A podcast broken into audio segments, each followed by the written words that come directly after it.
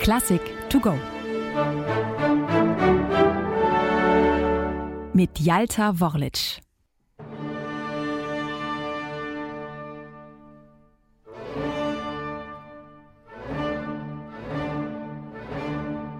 Wie eine Oper beginnt die sogenannte Prager Sinfonie von Wolfgang Amadeus Mozart. Kein Wunder, denn Mozart komponiert sie nach dreijähriger sinfonischer Schaffenspause Ende 1786 zwischen den Opern Die Hochzeit des Figaro und Don Giovanni.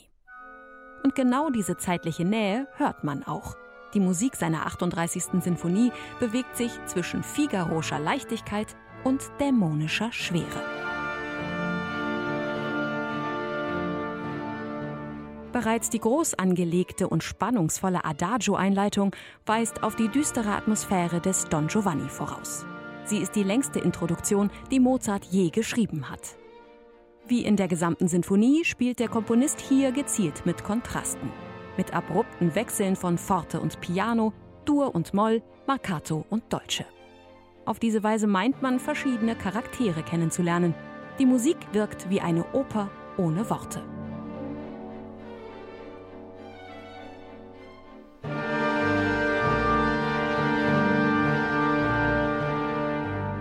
Anders als in Wien wird Mozart in Prag schon zu Lebzeiten umjubelt. Auch ein Grund, warum er sich dafür entscheidet, die Uraufführung der Sinfonie eben dort stattfinden zu lassen. Erst anschließend erhält sie den Beinamen Prager Sinfonie.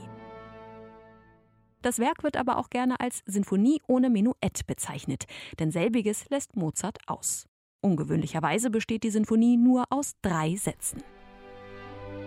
In deren Mitte steht ein gesangliches Andante das gut und gerne als Opernarie dienen könnte.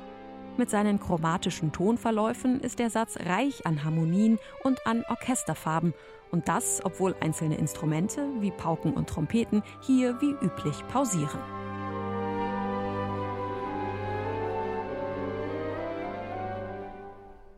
Angelegt als großer Sonatensatz wechselt das Andante zwischen Legato und Staccato-Abschnitten.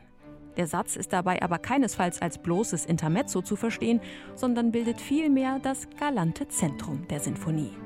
Alle drei Sätze sind wahre Meisterwerke in puncto Kunstfertigkeit.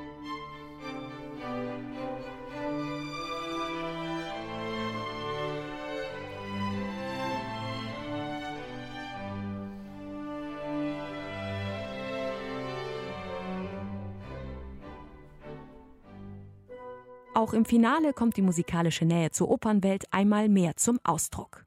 Ganz konkret zum Figaro.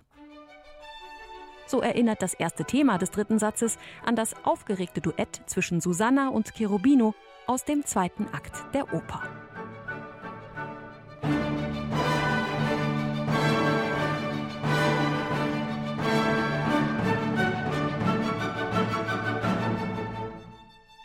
Der Satz ist mit Presto überschrieben und lebt von einem virtuosen Wechselspiel zwischen Solo- und Tutti-Abschnitten. Insbesondere den Holzbläsern kommt dabei eine solistische Rolle zu.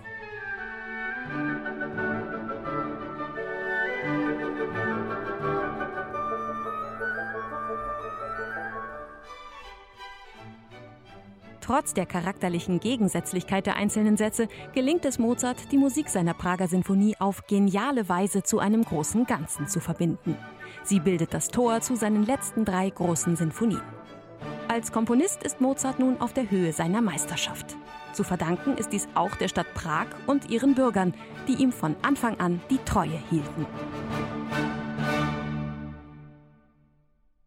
Eine digitale Werkeinführung des Norddeutschen Rundfunks. Weitere Folgen finden Sie unter ndr.de-classic to go.